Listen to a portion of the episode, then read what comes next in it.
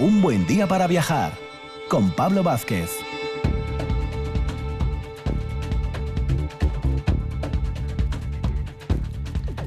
Muy buenos días y bienvenidos a esta mañana de viernes. Por fin es viernes, ya estamos a las puertas del fin de semana y un buen día para viajar os propone, pues siempre, viajes para conocer tanto Asturias como fuera de Asturias. En este caso, como breve sumario, mencionar que nos vamos a acercar a la ciudad de Avilés con Arancha Margolles, ese Avilés misterioso, esos crímenes para no dormir, ahora lo comentaremos. También vamos a ir fuera de nuestras fronteras, a la ciudad de Valladolid, para conocer el Colegio de San Gregorio y en nuestra sección El viajero empedernido nos vamos a ir nada más y nada menos que hasta Argentina con Alex Galán. Comenzamos.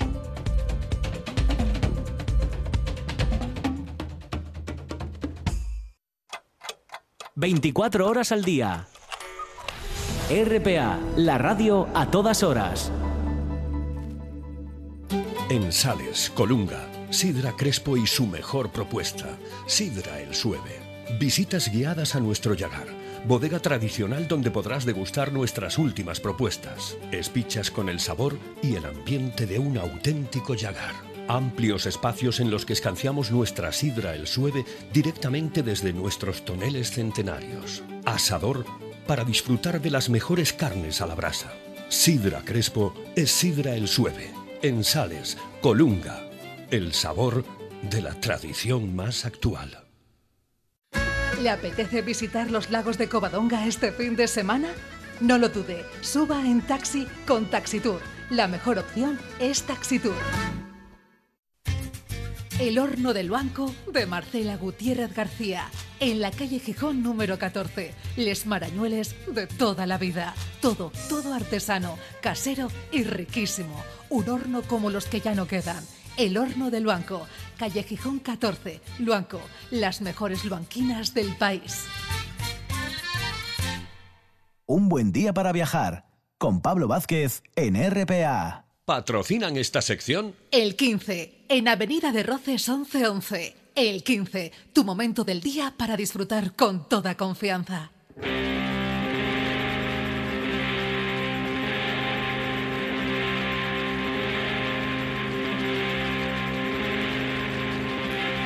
Pongan atención, señores, que sin poner ni quitar un suceso de Galicia. Aquí les voy a explicar. Valor le pido al buen Dios y a la Virgen soberana. Nos vamos a la ciudad de Avilés, aquí bien cerca. Ya hemos ido en otras ocasiones a visitar la ciudad del, del adelantado, pero hoy lo vamos a hacer desde, desde otro punto de vista. Tal vez un poco más macabro, pues sí, podemos decirlo así. Un recorrido por el Avilés más macabro. Tenemos para acompañarnos esta mañana a la historiadora y amiga Arancha Margolles, que ya la tenemos aquí. Hola Arancha, buenos Hola días. Pablo, ¿qué tal? Bueno, Arancha, decía yo que es un recorrido un poco particular por Avilés, un poco más macabro de lo que suele ser habitualmente el concepto que tenemos de la, de la visita avilesina. Y en realidad esto es un proyecto, podemos llamarlo así, que se está desarrollando en la ciudad de Avilés por, eh, bueno, por una empresa que se llama Cuéntame un cuento. Un cuadro. Un cuadro, sí. perdón, que me equivoqué yo, Cuéntame un cuadro. Y que tú estás desarrollando, bueno, esta parte de, de lo que ellos plantearon, que digo yo, es más macabro, pero ¿por qué es más macabro? Además, el propio nombre de la visita ya invita a pensar eso, Avilés, crimen y misterio. Claro, el, el título la verdad es que es muy obvio, ¿no, Pablo? La verdad, la verdad es que sí llevamos, ya es una declaración de intenciones. Pues, pues fíjate, nosotros tenemos un poco el concepto eh, de la ruta como un, un paseo en el cual se ven lugares y nos cuentan bueno, pues qué son esos lugares. Nosotros no contamos qué son esos lugares, sino qué ocurrió en esos lugares, Claro. que es una forma un poco diferente también de conocer una ciudad, ¿no? Y una forma también guapa de, de conocer la historia de una ciudad. Sin ¿Qué duda. ocurrió en el Avilés de hace 100 años, hace 200, hace 300? Pues ocurrieron muchísimas cosas, algunas que están escritas en los libros y otras que cuesta un poco más rascar y hay que irse pues a bibliotecas, a archivos para descubrirlas y una de las partes más interesantes de toda esta investigación es la de los crímenes, la de las leyendas, los misterios que hay en todo tipo de ciudades. Ya el año pasado estuvimos, el año pasado y este también tenemos una, una ruta por Gijón, pero esta en asturiano, Sí. de este tipo. Y ahora pues nos, nos fuimos a Avilés a contar, pues eso, pues todo tipo de crímenes, de cosas raras, de leyendas, de misterios, pero todo basado en la realidad y en los documentos. Todas las ciudades, como tú dices, al final tienen esa parte oscura, porque en realidad forma parte también de, bueno, de la vida de la propia ciudad. Eso es una, una realidad que está ahí. Claro, el género humano no solamente hace cosas, buen- eh, cosas buenas por desgracia, ¿no? también hace cosas malas y también tiene una forma de contar las cosas a lo largo de la historia que llama mucho la atención. Yo siempre digo que la historia no es únicamente los hechos que pasaron, que es muy interesante, es una parte, es la base de, de la historia, sino también cómo se cuentan esos hechos, cómo nos lo transmiten, ¿no? Y que muchas veces pues la gente utiliza leyendas y utiliza cuentos y sobre todo utiliza las historias de terror para contarnos cosas que ocurrieron en el, en el pasado. En la ruta de Avilés, por ejemplo, conocemos casos que, que son prácticamente míticos, ¿no? Bueno, sí que es verdad que desde hace un- unos, unos años pues salieron y sabemos que son reales, pero que se contaban en Avilés hace no tantos años, Sí. casi casi como un cuento, como una historia de terror, como es el famoso caso del vampiro de Avilés, que actúa en Avilés. Está mal llamado, ¿eh? Está mal llamado, que me perdonen los avilesinos porque no es el vampiro de Avilés. El vampiro no era de Avilés, era de Santa Cruz de Llanera, su víctima era la que era de Avilés, el, el bueno era de Avilés. Ocurre en 1917 y nos lo cuentan siempre como un cuento, como para asustar a los críos, pero Sí. fue real. Están los periódicos, están los documentos, están los archivos y fue, fue real ¿Y también. cómo fue esa historia del vampiro de Avilés? Coméntanos un poquitín. Es- yo creo que es uno de los puntos estrella de la ruta, porque todo el mundo un poco, al igual que, por ejemplo, cuando hacemos las rutas de Sisión Metemieu, todo el mundo está esperando, que son por Cimavilla, entonces todo el mundo está esperando la historia de Rambal, que es la más conocida, pues en las de Avilés todo el mundo está esperando la, eh, pues que les cuente la historia del vampiro de Avilés, una historia muy interesante y muy importante también para la historia asturiana, porque es el primer crimen en toda España que yo tenga por lo menos documentado, y, y hay más autores que lo dicen, que en 1917 utiliza técnicas científicas, técnicas casi de CSI para, para descubrir al asesino, ¿no? Un asesino que negaba y negaba y negaba y negaba que, había, que hubiera matado a un niño, Manolín Torres, en el monte de la Arabulla, en Avilés, en Sí. abril de 1917. Y que lo hubiera matado además para beberse su sangre, en uno de esos famosos crímenes de sangre que había y que se basaban pues, en supercherías, en una superstición que decía que si tú tenías una enfermedad grave de la sangre, como en Sí. aquellos años podía ser, por ejemplo, la tuberculosis, la tisis, se te iba a curar si te bebías la sangre o el unto fresco de un niño.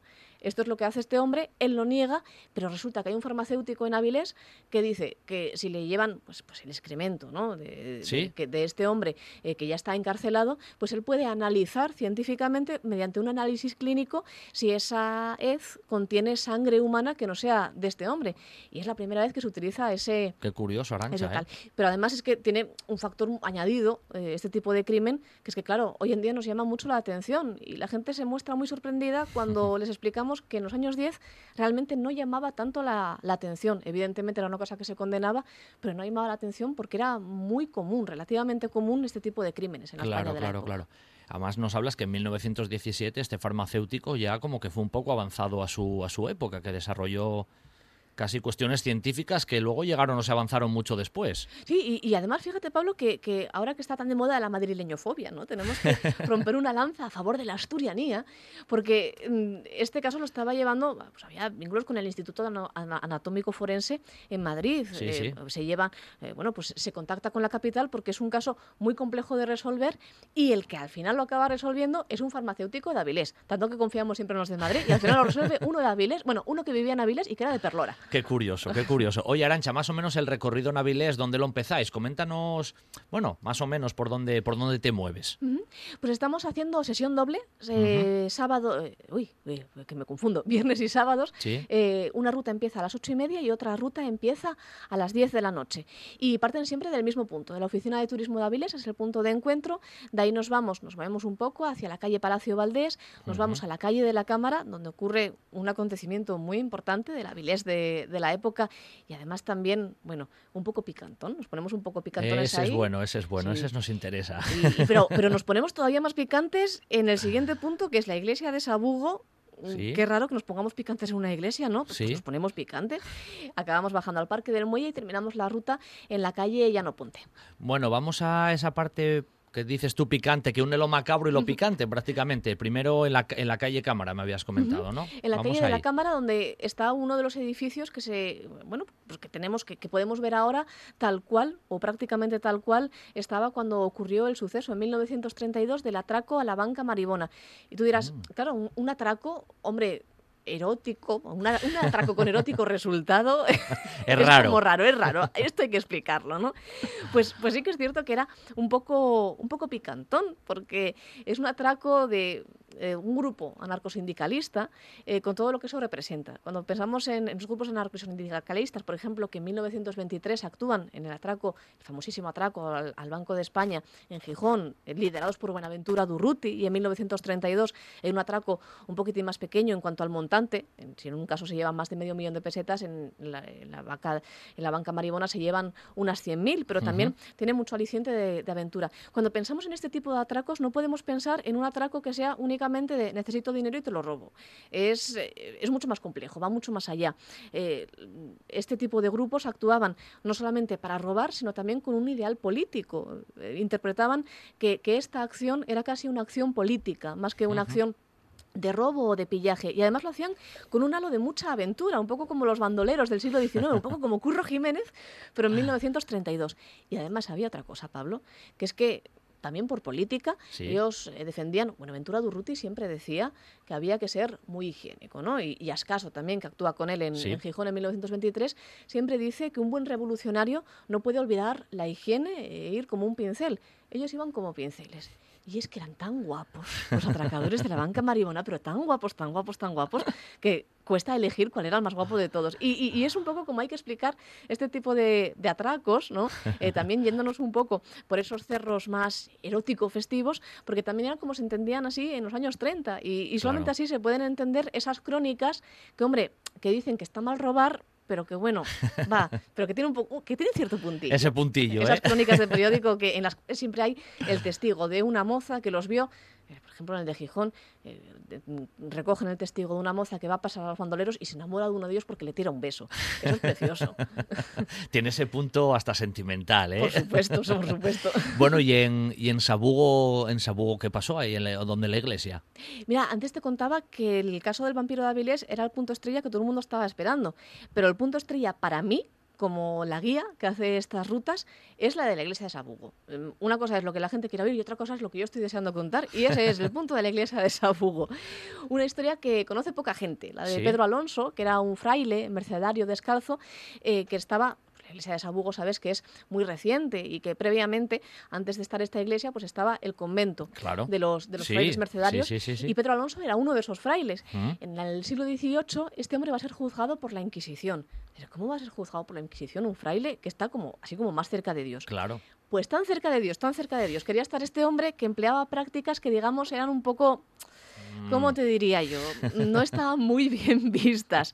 Este hombre fue juzgado por la Inquisición, Pablo, porque a sus la gente que confesaba, a matrimonios, eh, a mujeres, a hombres, a jóvenes, a mayores, Sí. daba igual, les ofrecía azotarle en sus partes pudendas, para, porque él así decía que así, con- mediante el dolor y mediante la repugnancia, uno se encontraba más cerca de Más Dios. cerca de Dios. Más cerca de Dios y más cerca de los santos. Y, y era un, aut- un auténtico profesional, porque tenía una tabla de precios. Nos cuenta en el juicio eh, que conservamos todavía en los archivos de la- del Tribunal de la Inquisición, nos cuentan que él ofrecía, pues, por ejemplo, si tú te querías llevar a, a bien eh, con los santísimos dolores de la Virgen, por ejemplo, si tú querías arrimarte un poco a esa divinidad, pues eran 700 azotes que les tenías que dar a él.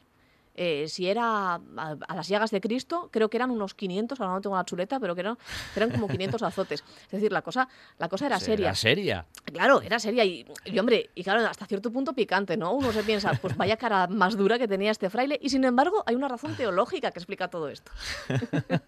Siempre Era- hay una razón. Era, ¿Y por qué estaba esa razón, según, según tu conocimiento? Pues fíjate, en 1778 es cuando se desarrolla este, este juicio. eh, bueno, cuando el le denuncian en 1779. Fue muy acaba mediático Arancha en en- aquel momento, fue mediático, se sabe si tendría repercusión social y demás. Desde luego en Avilés sí que lo tuvo que Sí, ser, ¿no? porque, porque el documento que conservamos, que es, eh, no nos cuenta la sentencia, la, la- la sentencia que, que sufrió este fraile, sí, sí. pero sí nos cuenta la declaración de los, de los testigos. El Y- es que son unos 20, 30 testigos que pasan eh, por el Tribunal de la Santa Inquisición a dar fe de que efectivamente este fraile se comportaba así. Eso para el barrio de Sabugo en aquellos tiempos pues era mucha gente, mucha gente. Es Sí, decir, sí, esto, claro. esto fue más que comentado probablemente. Pero había una explicación teológica. Si a este hombre se le juzga en 1779, uno de los puntos básicos de este juicio es que uno de los matrimonios dice que ellos mm, procedieron a darle esos azotes al fraile en los- sus cuartos traseros, pero que lo hicieron a plena luz del día y con la ventana abierta. Y esto era lo que se consideraba peor, porque en 1777 Carlos III había promulgado una real orden por la Sí. cual no se podía flagelar uno públicamente. Claro. Y claro, había un- una especie de vacío legal. Existía la creencia ya muy antigua y muy popular por las clases populares y también por algunos religiosos de que efectivamente por medio del sufrimiento, de ahí vienen los cilicios, de ahí vienen las demás. flagelaciones, etcétera, que va a denunciar, tú lo sabes bien, ¿no? Sí. Eh, Goya, eh, años después. Claro. Eh, es decir, 50 años después estas prácticas seguían estando presentes en, en España, pero ya empezaban a ser un poco censuradas. Claro, este hombre, esa Real Orden la pilla un poco a contrapié. A ver, que lo habían prohibido en 1777 y el juzgado dos años después. Pues que, jolín, pobre, igual no se había enterado. eh. Y además lo que casi más les molestaba era que se hubiera hecho al aire libre prácticamente, que todos lo hubieran visto. Claro, efectivamente. Más que fuera en petit comité. Claro, lo, lo que hiciera uno en su casa, oye, eso Allá daba tú. igual. Pero que se mostrase a los vecinos, eso sí que, y, y es un poco el punto pivotal de, toda, de, de todas estas declaraciones, ¿no? Claro. Bueno, que se haga, se entiende, pero que se haga públicamente, eso es lo que ya choca un poco contra los preceptos de la buena fe de, de la que, que marcaba la Inquisición. En la parte práctica del, del recorrido, para que la gente se haga una idea, ¿cuánto dura más o menos el recorrido cuando lo hacéis? Pues ahora mismo estamos haciendo las rutas, varía un poco, evidentemente, eh, porque en función de si la gente interactúa más, interactúa menos, y si se nos ocurre alguna historia también entre medias que no estén en Que el programa, también podemos, también podemos eh, Incorporarla pues y incorporarla y, y tal, pero ahora mismo las rutas duran aproximadamente una hora y media. Una hora y media un poco escasa, eh, porque Está bueno, la que empezamos a las ocho y media, pues la tenemos que acabar sí o sí a las, a las 10 de la noche, pero sí, pues sobre hora y 20, hora y media es lo que duran las rutas, aunque el recorrido no es tan largo. ¿eh?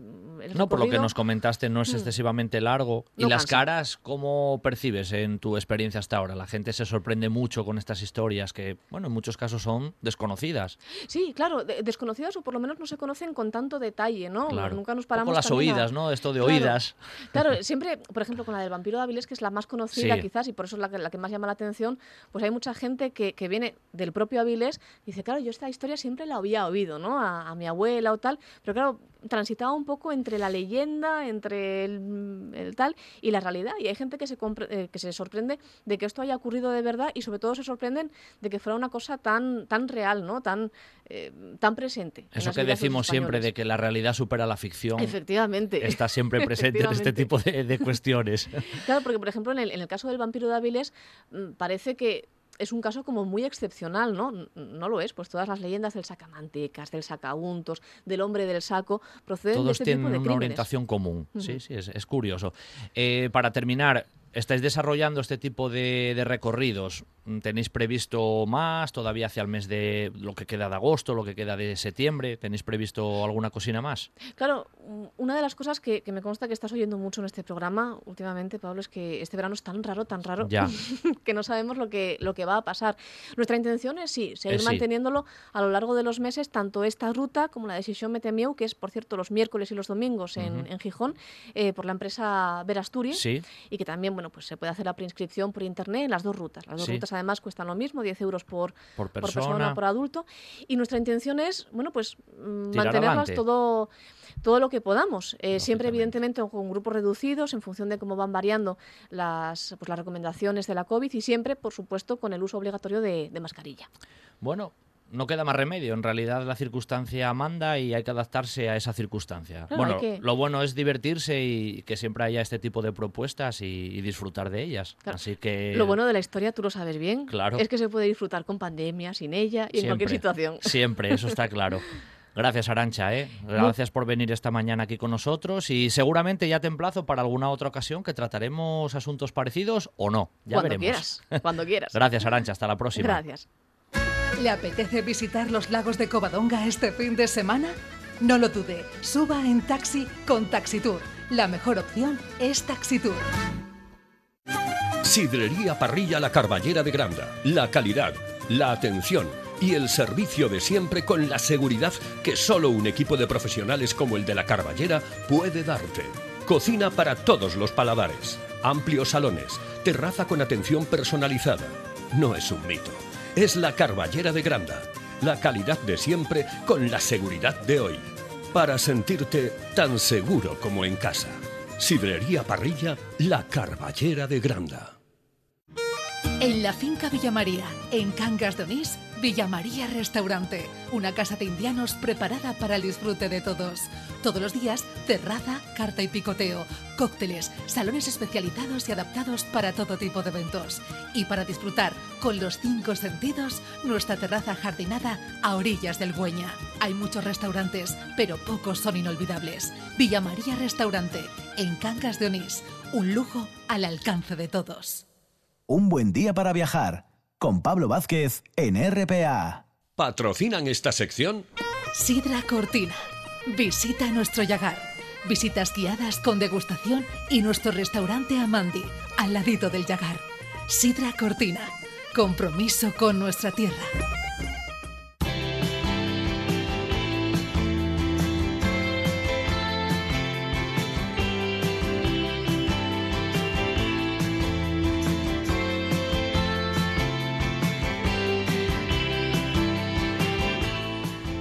Los viernes ya sabéis que nos encanta proponeros nuevas opciones de, bueno, de viajes, sobre todo en este caso fuera incluso de nuestras fronteras, de nuestra comunidad autónoma. Y en esta mañana nos vamos a acercar, que todavía no lo habíamos hecho, a la ciudad de Valladolid. Pero para conocer de cerca, seguramente uno de sus monumentos más señeros, al menos uno de ellos, el Colegio de San Gregorio, que hoy tiene una función museística muy importante a nivel escultórico, aunque todo esto lo vamos a desgranar ahora rápidamente, con la persona que nos va a hacer de anfitriona, en este caso en, tierras vallisoletanas, que no es otra que una guía oficial de la ciudad de Valladolid, además con la acreditación oficial de, de la Comunidad Autónoma de Castilla y León, y ella se llama Mara Castaño. Buenos días, Mara. Muy buenos días. Bienvenida a Asturias y bienvenida a un buen día para viajar y agradecerte sobre todo que estés con nosotros esta mañana y nos acerques tu ciudad aquí al territorio asturiano, que al fin y al cabo de Asturias a Valladolid se va muy rápido. Ahora no hay problemas y casi ya no, no hay distancias. Pues un verdadero placer, eh, primero por ser embajadora de mi ciudad y por hacerlo además en una tierra tan querida como es la tierra asturiana, que, que conste es uno de mis lugares preferidos de vacaciones. Brava, tú sí que sabes, tú sí que sabes, Mara. bueno, Mara, en este caso, como, como decía en la introducción, nos vamos a acercar a, esa parte de la ciudad de Valladolid, que al fin y al cabo Valladolid tiene muchos lugares y muchos recursos a nivel monumental e histórico, pero tal vez el Colegio de San Gregorio sea uno de los más, de los más yo siempre digo imponentes, ¿no? Entre la iglesia de San Pablo y el Palacio de, de Pimentel se abre esa calle Cadenas de San Gregorio, donde asoman esas distintas sedes que conforman en la actualidad el museo, y que, y que en realidad vamos a desgranar un poco. Pero lo idóneo creo que es empezar por el principio. ¿Cuándo nace ese colegio de San Gregorio? ¿Qué función tenía? ¿Quién, quién lo funda o quién es su gran promotor, Mara? Pues fíjate, ahí había hasta el siglo XV un palacio, que es precisamente donde creció Juan II, el padre de Isabel la Católica. Eh, pero eso estaba prácticamente en los aledaños de lo que era el convento de San Pablo, convento de dominicos que había sido fundado en el eh, siglo XIII. Y bueno, pues eh, va a haber un obispo que es eh, Fray Alonso de Burgos, obispo de Palencia, Valladolid todavía no tenía sede obispal propia en aquella época, uh -huh. que era un dominico de carrera y era uno de los confesores de la reina Isabel, un hombre realmente de muchísimo poder, que decide crear como una ampliación, un anexo al propio convento de San Pablo con la finalidad de dedicarlo eh, específicamente a los estudios en teología. Hasta ese momento los dominicos, que eran grandes teólogos, pues cada uno estudiaba y investigaba en sus diferentes conventos, monasterios esparcidos por toda la geografía eh, española. Y la idea que va a tener este, este obispo es el de crear un gran centro de investigaciones. Y para eso se construye el Colegio de San Gregorio, como un anexo del propio convento, pero digamos que los frailes que estaban ahí dedicados a la teología tenían una cierta independencia. De hecho, el colegio estaba comunicado por diferentes puertas con el eh, convento, pero al mismo tiempo ellos tendían a estar aislados para poderse dedicar, concentrar y realmente, pues eso, focalizar en lo que era la investigación teológica. Claro, eh, este fray Alonso de Burgos era un, era un personaje muy bien, bueno, muy bien relacionado y en las proximidades de, los reyes católicos. Era un personaje influyente. Sí, sí, sí, efectivamente él como, como va a ser eh, obispo de Palencia y va a tener también otros muchos, eh, a nosotros lo que nos compete, digamos, es cuando es obispo de Palencia, pero él va a tener otros muchísimos cargos y era una de las figuras cercanas a la reina. Y podríamos decir que es uno de estos primeros hombres que van a, como la propia reina Isabel, eh, que ella además lo promueve entre su círculo más cercano, va a empezar a abrazar las ideas del humanismo, las ideas del renacimiento, digamos que era un señor desde el punto de vista cultural, cultural pues eh, de la vanguardia de aquel momento. O sea que realmente no era solo el poder que tuviera sino también pues esa apertura de mente que es lo que va a permitir la creación de un centro tan espectacular como es este colegio de San Gregorio. El espacio arquitectónico ya de por sí es, es impresionante pero pero seguramente esa fachada que da hacia el exterior cuando uno camina por, por, esa, por esa calle de, de, Valladolid es casi como, como impactante ya visualmente. Es un, es un retablo hecho, hecho en piedra, ya seguramente sabes a lo que me refiero, ¿no? Sí, sí. Eh, realmente hay que tener en cuenta que en aquel momento, eh, donde realmente eh, la evolución cultural era más intensa, más fuerte, donde llegaba, gracias al Camino de Santiago, llegaban estas ideas del humanismo más rápidamente, era Burgos. Y Fray Alonso de Burgos se va a traer artistas burgaleses precisamente para trabajar en Valladolid. Y van a trabajar tanto en el Colegio de San Gregorio como en la fachada de la iglesia aledaña, que es la iglesia de San Pablo. Uh -huh. Y concretamente la fachada a la que tú te refieres, la fachada de San Gregorio, que es una auténtica maravilla, eh, está atribuida a Gil de Siloé que es eh, el del gran eh, la gran cartuja de Miraflores por Claro. ejemplo para que tengamos así una imagen clara eh, de su de su estilo y bueno Gil de Siloé mm, desarrolla ahí mm, todo un mm, realmente es una narrativa lo que tenemos en esa fachada utilizando un estilo muy específico de aquel momento, que es un estilo interesantísimo y que tenemos que ponderar mucho, porque solo lo tenemos en España, eh, que es el estilo que llamamos isabelino, que ya no es gótico, pero tiene muchas reminiscencias del gótico desde el punto de vista arquitectónico. No es todavía renacimiento pleno, pero ya la figura humana se trata con movimiento, con libertad, con naturalidad, como si anticipase el humanismo, pero además tiene una influencia muy fuerte del mundo musulmán. Entonces es una mezcla maravillosa, porque realmente es como un resumen de lo que era en aquel momento la España del momento y el momento cultural que se estaba viviendo. Claro. Es eh, uno de los mejores exponentes de este estilo isabelino. ¿Qué es la capilla de- del Cristo en, el, en ese conjunto arquitectónico, Mara? A ver, dentro de lo que es el, el conjunto de, la, de, de San Gregorio, tenemos que imaginar que hay dos patios, el patio que se llama de los estudios, que sería un poco como la entrada al, al complejo de San Gregorio, y que tenía comunicación con el convento principal y luego tendríamos el claustro principal que es maravilloso El en torno al cual es están impresionante.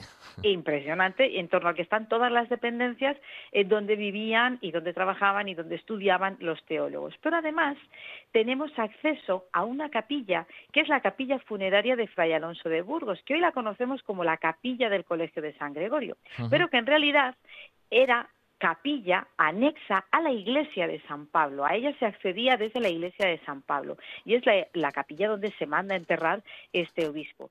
Eh, lo que pasa es que cuando llega la desamortización y todo el complejo dominico desaparece, el colegio se va a enajenar afortunadamente, porque fue lo que le salvó de la destrucción del convento. Imaginemos que no queda nada más que la iglesia y eh, la capilla se va a enajenar también de la iglesia y se va a vincular al propio colegio de San Gregorio, de manera que hoy ese espacio es positivo Claro, pero claro. realmente eh, en su momento tenía un uso funerario y nada que ver con lo que era el Colegio de San Gregorio. ¿Qué tenemos ahí en esa, en esa capilla? Desgránanos como si imaginariamente estuviéramos prácticamente ahí contigo viéndola. Pues mira, es una capilla preciosa porque también está ahí, es de unas grandísimas dimensiones. Cuando decimos capilla, no necesariamente tiene que ser pequeña, es de, vamos, de, dimensiones que podría ser perfectamente una parroquia. Y mm, es de una única nave, eh, muy abierta, muy ya con el concepto renacentista de la luminosidad renacentista, pero eso sí, tiene eh, su propia tribuna de coro, mm, con una sillería de coro que no es la suya, la que está ahí, eh, pero es una maravillosa sillería de coro, y con eh, lo que es la balaustrada de este coro, todo calado, eh, un calado típico isabelino realizado en piedra maravilloso. Mm. Por lo demás, en la capilla nos queda una losa en el suelo, que sería el lugar donde estuvo sepultado Fray Alonso de Burgos, y nada más pertinente a la capilla, porque ya todos los demás objetos que tenemos ahí expuestos forman parte de lo que hoy es la instalación museística. Entonces tenemos un maravilloso retablo realizado nada más y nada menos que por el famosísimo Alonso Berruguete, que viene de Olmedo, de la mejorada de Olmedo. Tenemos las eh, esculturas funerarias del duque de Lerma uh. y de su esposa. Sí, efectivamente el duque de Lerma está muy vinculado a la iglesia de San Pablo porque se quiso enterrar en San Pablo y encargó a Pompeyo Leoni, que era uno de los grandes escultores de finales del 16 inicios del 17, unas esculturas funerarias doradas, presuntuosas, a más no donde él aparece representado como si fuera un pseudo rey y su esposa exactamente igual, muy devotos, muy de rodillas, muy rezando. Y estas maravillosas esculturas estuvieron en la iglesia de San Pablo, pero también han terminado ahí expuestas. Y luego tenemos un, un monumento funerario maravilloso hecho en piedra que viene del monasterio de la Espeja de Soria, eh, de, un, eh, de un obispo, que también es una obra maravillosa, eh, también de, esa misma época isabelina, y tenemos expuesto también un realejo, un órgano de estos portátiles, que bueno, pues realmente es una pieza casi más curiosa que artística, pero está en muy buen estado de conservación y también está expuesto. Y este espacio, además de como espacio expositivo, el museo lo utiliza para hacer conciertos, para hacer conferencias, para hacer pues algunas presentaciones, inauguraciones de algunas exposiciones, en fin, como un espacio podríamos decir polivalente. Hombre, como marco, como marco para celebrar todo ese tipo de actividades que nos dices, pues no está nada mal, la verdad, arquitectónicamente hablando no está nada mal es maravilloso y además eh, eh, desde que bueno pues eh, forma parte del museo hay que tener en cuenta que además le hicieron una instalación de calefacción que eso en Valladolid es muy importante. Por lo tanto es un lugar muy acogedor también durante el invierno así que realmente allí se está muy bien y es un marco incomparable. Mara aunque me desvíe yo brevemente el duque el duque de Lerma es una figura muy reseñable en la historia de Valladolid de ese periodo porque es un personaje que a nivel histórico tuvo mucho poder y que para, para Valladolid fue importante, sin duda lo fue. Mira, así entre nosotros, y ahora que no nos oye nadie, estoy deseando que le dediquen una serie. Porque ahora que está tan de moda lo de la serie histórica, vamos a entender tanto lo que somos hoy, viendo al duque de Lerma en el siglo XVII, prevaricación, abuso de cargo público, desvío de capitales, en, fin, pelotazo inmobiliario, Nada, eso no nos suena aquí de nada. Nunca oímos hablar esas, esas terminologías. todo lo hizo el duque de Lerma. Y para nosotros, pues efectivamente, uno de los momentos culminantes de la historia de Valladolid se vive gracias al duque de Lerma, que después de que Felipe II hubiese elegido Madrid como capital de España y la corte se hubiese trasladado a, a, Madrid y nosotros hubiésemos perdido ese papel que, si bien de manera un poco provisional, pero habíamos desempeñado durante siglos, pues de repente el duque de Lerma, para aislar un poquito al rey, pero sobre todo para aislar a la reina, porque doña Margarita de Austria de Estiria, a pesar de ser muy joven, era una mujer muy inteligente y se daba cuenta de que el duque de Lerma manejaba a Felipe III a su antojo. Y ella no hablaba castellano, solo hablaba alemán. Entonces, con quien se llevaba muy bien era con la tía del rey. Y entre estas dos mujeres intentaban, en la medida de lo posible, paliar lo que el duque de Lerma quería abusar de, Felipe III. Entonces el duque de Lerma hace una jugada magistral. Se compra los palacios buenos de Valladolid a un precio tirado porque ya nadie los quería, con dinero que le da el propio ayuntamiento de Valladolid, el concejo, para que lleve la capital de vuelta a Valladolid.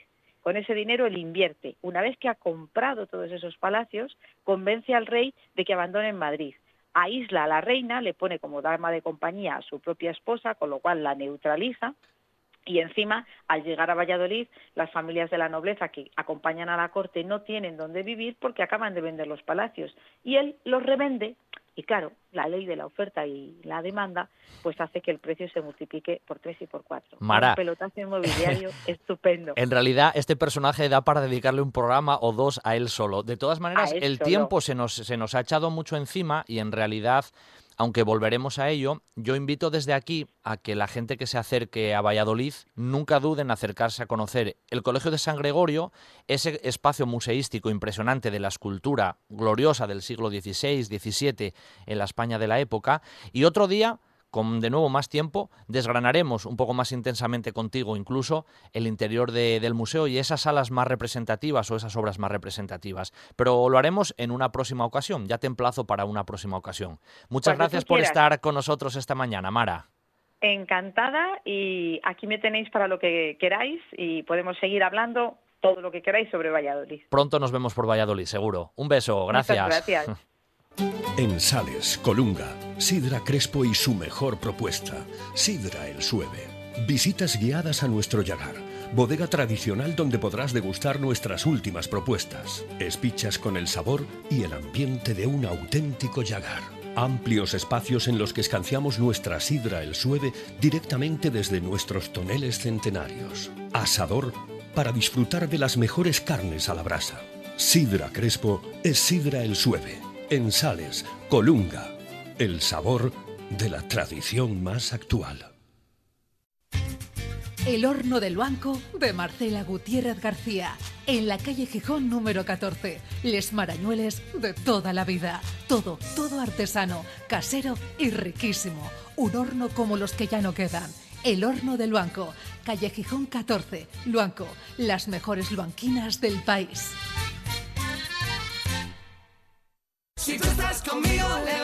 En el área residencial de Nuevo Roces, Café Bar el 15. Gran variedad de desayunos, menú del día, una amplia carta de cervezas y los fines de semana, el mejor ambiente de copas. Vive los mejores eventos deportivos con nuestras siete pantallas gigantes. Y por supuesto, con todas las medidas de seguridad para que solo te preocupes de disfrutar. Avenida de Roces 1111 en el área residencial. Te esperamos en el 15. Sidra Cortina, en Amandi. Una propuesta gastronómica para vivir el mundo de la sidra y conocer todos sus secretos. Nuestro Yagar, con visitas guiadas y degustación, donde podrás conocer todo el proceso de elaboración de nuestros mejores productos. Y el gran restaurante Amandi, pegadito al Yagar. Sidra Cortina, compromiso con nuestra tierra. Un buen día para viajar con Pablo Vázquez en RPA. Mi Buenos Aires querido, cuando yo te vuelvo a ver, no habrá más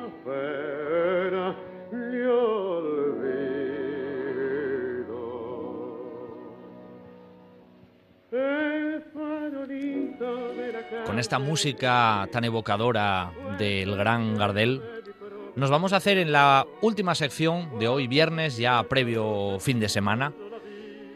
Pues vamos a ir a Argentina, lógicamente. Y vamos a ir a Argentina en esa sección que tenemos nueva, con nuestro viajero empedernido, con el gran Alex Galán, que ya tenemos al otro lado de la línea y que ya paso a saludar. Buenos días, Alex. Buenos días. Una vez más, un placer tenerte aquí de, de viernes, que te vamos a instaurar aquí en esta, en esta sección del Hombre. viajero empedernido, y es buen día, ¿no? Viernes para empezar el fin de semana es lo idóneo. Hombre, viernes perfecto para empezar a soñar con esos viajes que, que ahora tenemos un poco estancados. Y además con estas músicas que me ponéis siempre, pues vamos, encantado. Bueno, Alex, en realidad ya le decimos a los oyentes que hoy vamos a hacer una parte de este recorrido en Argentina, que es más largo, es más intenso, lo que nos dé tiempo, y para la próxima dejamos una segunda parte. Vamos a empezar, perfecto. pues prácticamente en la capital, eh, en Buenos Aires. Y además, por cierto, Quique, esto, Alex, ¿cuándo, ¿cuándo llegaste a a este viaje? ¿Cuándo lo iniciaste? ¿Cuándo fue? Ahí está, vamos a hacérselo así como cronológicamente, ¿no? Claro. Eh, bueno, este viaje viene después de- del que les comentábamos el, el viernes pasado, Sí. cuando hablábamos del viaje a la isla de Holbox. En este, después de ese viaje, pues claro, ya sabes, ¿no? Y, tú lo sabes bien, cuando uno empieza a viajar nace ese germen y ya no quieres parar, ¿no? Entonces, y siempre es un buen día para viajar después de la primera vez. ¿no? Exactamente. Así que nada, pues, pues decido que me apetece recorrer Sudamérica y, y en el año 2012, pues allí nos plantamos en Buenos Aires con la que era mi pareja y nos plantamos allí y decidimos que durante un año vamos a recorrer todo el continente a dedo, caminando, en, en burro, en lo que sea. ¿no? y el inicio es, eh, como bien dices, eh, el Buenos Aires querido de, de Gardel. Ahí arrancamos en el año 2012. En Buenos Aires, ciudad, ¿paraste mucho o paraste poco? ¿Ya rápidamente arrancaste o cómo fue un poco el inicio? Claro, en Buenos Aires ciudad, eh, lo primero que nos encontramos es, es una urbe tan grande, tan inmensa y, y- y por partes tan caótica que, que es de esos sitios que te sobrepasa. Tú estuviste en Buenos Aires Sí, también, o sea, sí. es uno de esos sitios que, que- que parece interminable y cómo se mezclan esas, esas barriadas, esas villas que llaman allí, ¿no? Lo que serían las favelas, cómo se mezclan las villas con, con centros tan increíbles como la zona del obelisco y con toda esta zona, pero sí que es verdad que decidimos estar poco tiempo y escapar rápido hacia el sur. Íbamos a Argentina en busca de esa naturaleza salvaje, en busca de esos paisajes imposibles, y en Buenos Aires estuvimos nada, muy poco tiempo, unos días, y, y cogimos carretera hacia el sur. Es que eh, cuando yo llegué, me acuerdo con el avión por encima de la ciudad, ya me impresionaba solo desde el avión, parecía interminable, era como un constante Exacto. fluir de viviendas, de casas, de era como algo que no se acababa nunca. A mí me pasó exactamente igual desde el avión. La misma sensación que tú describes, en el avión era como mires a donde mires, no se acaba esta ciudad jamás. ¿no? Bueno, entonces Sí, sí. desde, desde Buenos Aires, desde la capital, guíanos un poco por dónde, por dónde tiraste y vete contándonos Vale, lo que tú creas que es además anecdótico, curioso, que te llamó la atención. Sí, pues, pues si, si la gente está en, casa y tiene posibilidad de, de ver un mapa, de consultarlo, sino de imaginárselo, Buenos Aires, o sea, en Argentina como país, eh, que se pueden imaginar una V, ¿no? Una costa que da al Atlántico y otra costa que da al, al Pacífico.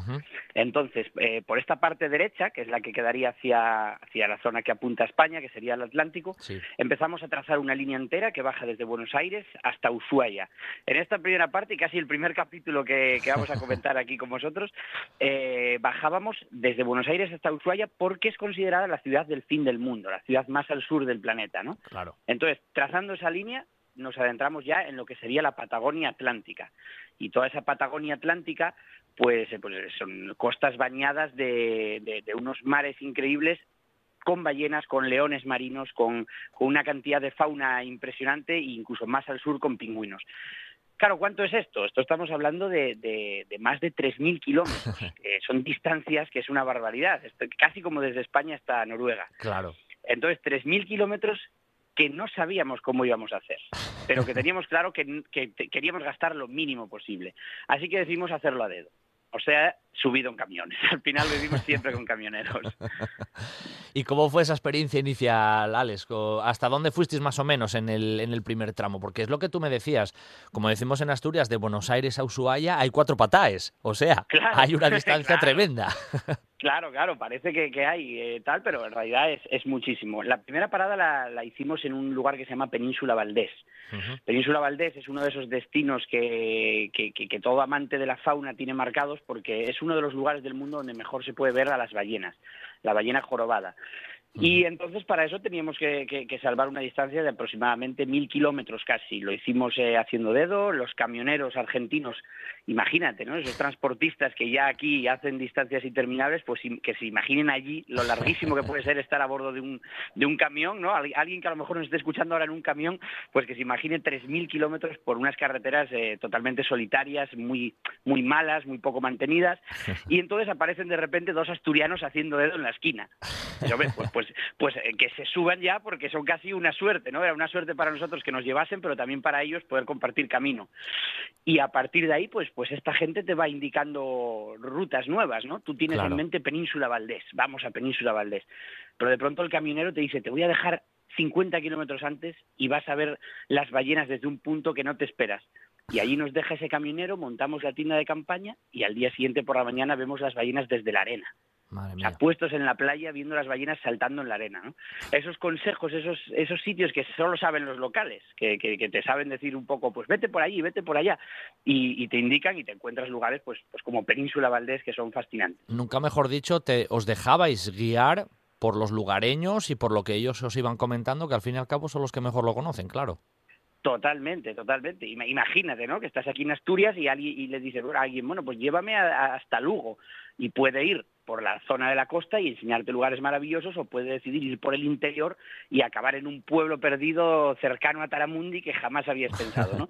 Pues en Argentina pasa igual, en Argentina pasa igual solo que con distancias kilométricas. Claro. Y efectivamente es lo que dices, es dejarse llevar y ahí aprendimos una, una gran lección que, que intentamos seguir siempre manteniendo en los viajes que es lo, lo, importante que es pues abrir los brazos y decir no tengo nada, ¿no? Claro. No tengo nada y, y, y, el pedir ayuda, que muchas veces a nosotros aquí, ¿no? De, desde todas nuestras comodidades, pues nos da vergüenza pedir ayuda, claro. nos da reparo decir no tengo nada, pero cuando estás allí y realmente no tienes nada, pues no hay problema pues en decirlo, es la realidad. Es, es lo que tienes que hacer, claro, es la realidad, exactamente. Y cuando lo dices, te das cuenta que, que, que, todo el mundo te va a ayudar, ¿no? Generalmente lo que, lo que tengo visto en todos los viajes es que la gente en su mayoría, salvo excepciones, la gente es buena y con alguien que está necesitado, bien sea viajando, bien sea que necesita ayuda, pues se le acaba prestando, ¿no? Sí, sí. Y entonces pues así vamos encontrando esos, esos rincones únicos. Alex, en ese, en ese tramo que hicisteis hasta, hasta esa península que, que me comentabas, bajabas ahí con los camiones y, y demás, el paisaje mm, es muy diferente a lo que estamos habituados aquí en Asturias, es más llano, es más montañoso, había un poco de todo. ¿Qué os encontrasteis en esa primera claro, zona? El, el, paisaje pues, pues nos sorprendió porque uno cuando se imagina Patagonia, en el momento en que abandonas, eh, en el momento que llegas a Península Valdés, a partir de ahí es lo que consideramos Patagonia, la Patagonia argentina. Y uno siempre se la imagina muy montañosa, con muchos glaciares, con muchos bosques quizá en el norte, pero nosotros estamos en una Patagonia diferente, porque la Patagonia que da al lado atlántico es completamente diferente, es como la cara y la cruz. Y es una Patagonia esteparia, es todo un paisaje de, estepa, de no es una pampa, pero es una estepa, estepa muy, muy alargada, donde apenas hay nada, donde hay muchísimo viento y donde lo que te cruzas por la carretera son todo el tiempo guanacos, que son como unos animales que son como las llamas, Uh -huh. como las llamas que hay en el, un poco más en el centro del sur de América, y entonces te vas cruzando los guanacos por la carretera y ves un paisaje de pampa interminable. Y al otro lado una costa kilométrica, pues de eso, de aproximadamente 3.000 kilómetros. Un paisaje muy diferente, con muchísimo viento, que en invierno es muy peligroso porque el viento genera capas de hielo, pero en verano, que era justo la época que estábamos nosotros, era casi empezando el verano, eh, es bastante amable, ¿no? Porque es un viento cálido que, que recorre toda la Patagonia. Después de Península de, de, esa península que nos comentabas, así espectacular y demás, ¿hacia dónde tirasteis luego? Siempre hacia el sur, lógicamente, y siempre vais bordeando siempre costa. Hacia el sur. Siempre hacia el sur y seguimos bordeando costa. Abandonamos aquella península con todos esos acantilados llenos de, de ballenas y de lobos marinos y empezamos a, a, tomar dirección sur hasta que llegamos a, a un punto que se llama Río Gallegos, uh -huh. que es el final eh, de lo que es el continente, porque después a partir de ahí ya son islitas. Hay que pensar que Ushuaia eh, está en una isla, que es la isla de la Tierra del Fuego. Claro. Entonces, esa isla de la Tierra del Fuego y Ushuaia está separada de lo que es la península de Argentina por el estrecho de Magallanes. Entonces nosotros llegamos al, al, estrecho de Magallanes y ahí, pues claro, cuando un asturiano llega al estrecho de Magallanes, pues se siente un viajero de verdad. Y dices, coño, aquí estuvo Magallanes, ¿no? Evidentemente. Pues, pues nos toca cruzarlo nosotros, ¿no? Esa zona es impresionante estrecho. ya visualmente. Cuando lo ves en el mapa ya se ve impresionante, porque es sí. una mezcolanza de, de, como de islas y demás. Es un muy agreste, ¿no? Claro, es una, es una mezcla de, de exactamente de islas, de, de, islas que forman pequeños fiordos y era todo un entramado por, por, el cual cuando, cuando los barcos españoles querían pasar al otro lado de Sudamérica y querían bordearla todo por debajo, pues no sabían cuántos más tramos de islas se iban a encontrar y si llegaban muy hacia abajo acabarían en la Antártida. Claro, claro. Unas corrientes imposibles para pasar en aquella época, hasta que Magallanes encuentra un trocito que se puede colar entre la isla de la Tierra del Fuego y la península argentina. Es que hablamos, y aquí, llama... perdona, eh, Alex, que, que, te corto un momento, dime, dime, pero sí. sigue. Eh, tenemos una sección en el programa que es Viajeros en la Historia, sí, hicimos la sí, sección de, de Magallanes y era impresionante cuando nos lo contaba nuestro invitado aquel día cómo pasaron esa zona, que fue muy de penurias, muy complicado. increíble y impresionante meterse por ahí. es increíble en aquella época haberse metido por esas zonas de totalmente incierto, todo sin cartografiar, pues imagínate lo que podía ser. Y de hecho, eh, bueno, ya sabes, lo llama Tierra del Fuego, a la isla donde está ahora mismo Ushuaia, lo llama Tierra del Fuego, porque Magallanes en, en uno de sus avistamientos en la costa ve humo, ve columnas de humo. Y esas columnas de humo las, las estaban creando los indígenas de los Yámanas, que eran los últimos indígenas que quedaron en esa zona, los indígenas que vivían en unas condiciones tremendas, porque ahí hay muchísimo frío incluso en verano, mucha nieve, y ellos vivían tapándose nada más que con pieles de foca, ¿no? Mm. Entonces los, los, los Yámanas eh, crean columnas de humo en la, en la orilla y Magallanes ve que ahí hay fuego y lo llama la isla de la Tierra del Fuego. Claro. Entonces nosotros cruzamos a la isla de la Tierra del Fuego y el paisaje cambia totalmente ya hasta, hasta llegar a Ushuaia. ¿no? El paisaje ya empieza a ser glaciar, empieza a haber muchísimos bosques, muchísima humedad. Son estos bosques de, mm, de lenga que tienen allí, que son, es como una especie de haya, unos hayedos interminables y todo ello cubierto por glaciares, por montañas y por una costa también muy machacona, pues ya te digo, con pingüinos y con, y con animales que están adaptados a esa zona. ¿no? Nos quedan un par de minutos por esta vez. ¿Qué tal la sensación con la gente que encontrasteis por allí? Y además, ¿había turisteo, como se suele decir, o había turistas, o más bien había viajeros como vosotros, o había poco de todo? Pues nada, en esos dos minutillos te diría que eso, que, en, la ruta que va hacia el sur, en, esa ruta de la Patagonia Atlántica, apenas hay mucho turismo, hay un puñado de viajeros que van avanzando como pueden. Sí que es verdad que en cuanto llegas a Ushuaia, pues claro, Ushuaia es una ciudad que merece la pena muchísimo visitar, es una ciudad, a mí que no me suelen gustar las ciudades, es una ciudad maravillosa, con un toque casi mm, antártico que, es fascinante, y ahí sí que te encuentras turismo y tienes infraestructuras para poder disfrutar de la ciudad eh, muchísimo. Y es una ciudad que recomiendo a cualquier turista, cualquier viajero que, que quiera ver una ciudad diferente. Ushuaia, además de ser la que está más al sur del mundo, sin duda es una ciudad diferente. O sea que la ciudad en sí ya merece la pena a nivel urbanístico incluso, ¿no? Sí, sí, sí, sí, porque realmente es un carácter muy diferente, es un carácter que, que mezcla el, el carácter latino con, con ese carácter de las, de las colonias que se instalaron allí, que eran colonias danesas, colonias nor- noruegas que estaban en el sur de Argentina. Entonces es un carácter diferente, Diferente. Y, y es muy andino. Ya te, te das cuenta que aunque estás lejos de los Andes, a partir de ahí hacia arriba empieza una cordillera muy interesante, que es la que, la que subiremos el viernes que viene, claro. Bueno, nos ha encantado seguirte hasta Ushuaia, hemos bajado ahí hasta, hasta abajo del todo, zona ahí de Cabo de Hornos y demás. Luego, como tú bien decías, el próximo viernes subiremos en este caso hacia el norte por el otro lado y de nuevo tú serás nuestro guía que nos encanta siempre tenerte aquí, Alex. Así que un abrazo y te emplazo Pues- para el viernes próximo. Un abrazo y el viernes que viene subimos por los Andes. Venga, genial. O sea, un paisaje también totalmente, totalmente, opuesto. Totalmente diferente. un abrazo, Alex. Gracias. Un abrazo. Sidra Cortina, en Amandi. Una propuesta gastronómica para vivir el mundo de la sidra y conocer todos sus secretos.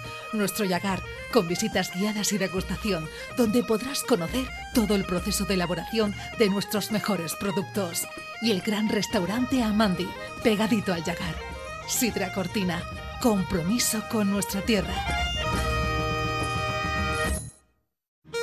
En la finca Villa María, en Cangas de Onís, Villa María Restaurante, una casa de indianos preparada para el disfrute de todos. Todos los días, terraza, carta y picoteo, cócteles, salones especializados y adaptados para todo tipo de eventos. Y para disfrutar con los cinco sentidos, nuestra terraza jardinada a orillas del Güeña. Hay muchos restaurantes, pero pocos son inolvidables. Villa María Restaurante, en Cangas de Onís, un lujo al alcance de todos. Sidrería Parrilla La Carballera de Granda. La calidad, la atención y el servicio de siempre con la seguridad que solo un equipo de profesionales como el de La Carballera puede darte.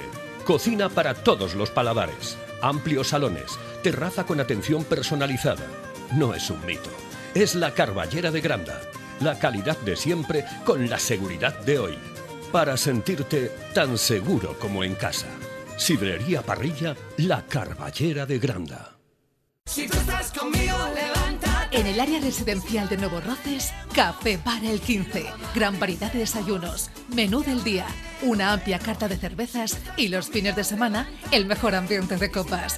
Vive los mejores eventos deportivos con nuestras siete pantallas gigantes. Y por supuesto, con todas las medidas de seguridad para que solo te preocupes de disfrutar. Avenida de Roces 1111 en el área residencial. Te esperamos en el 15. Un buen día para viajar con Pablo Vázquez en RPA. Y aquí finaliza nuestro viaje matinal del viernes. Estamos ya a las puertas del fin de semana, así que a disfrutar de todos los recursos turísticos que tenemos en la región y fuera de la región. A los mandos, Quique Reigada. Al micrófono, Pablo Vázquez. El lunes de nuevo será un buen día para viajar. Hasta el lunes.